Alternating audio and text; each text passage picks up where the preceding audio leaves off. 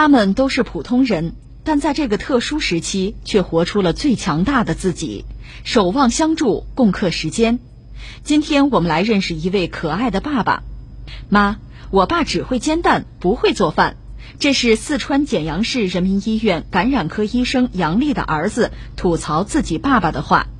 原来杨丽前往武汉支援，杨丽的爱人怕他担心孩子，所以他一边切菜一边告诉妻子一切放心，自己能照顾好儿子。不料却被儿子当场戳穿。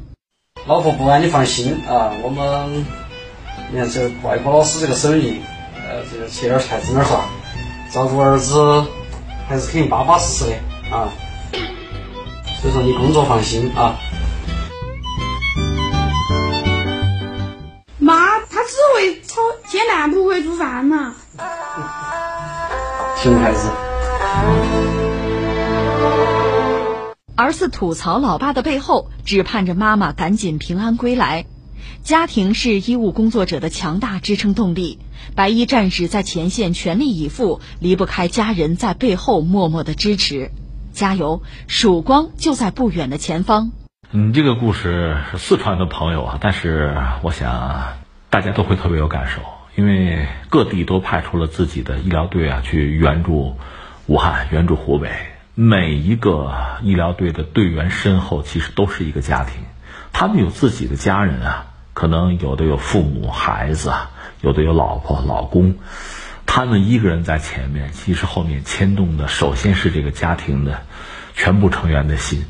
那所有的人的生活也因他们的这个努力和付出吧，有了改变。我不知道怎么就想到哪儿了，呃，意大利，意大利现在确实面临非常严峻的考验，一天确诊两千多人吧，而且它死亡率比较高。就在这么一个背景下，意大利那个《共和国报》，它很主要的一个媒体吧，它在脸书上的那个背景啊，就是封面图用的是什么呢？它的解说是就要离开武汉方舱医院前休息一会儿的两名中国的医护人员。那穿着隔离服嘛，坐在那休息，是这样的一张图片作为他们的封面。呃，解说说这个医院呢将在最后一名病人病毒检测呈阴性后关闭。这张照片被作为他们《共和国报》的脸书首页的封面。我不知道他们怎么想的，也许是他们想通过这种方式传递一种信心给自己的国民吧。所以你看，中国人在做这些事情。中国的医生在做这些事情，其实全世界都在看我们的努力。包括这个小朋友，他爸爸只会做这个炒蛋煎蛋啊，就这个小朋友所做的这个，我们也姑且称之为小小的牺牲和奉献吧。实际上是支持了他妈妈在前线的工作，支持了整个国家的抗疫。而我们所做的这一切，对这个世界其实也是一种信心的传递，难道不是这样吗？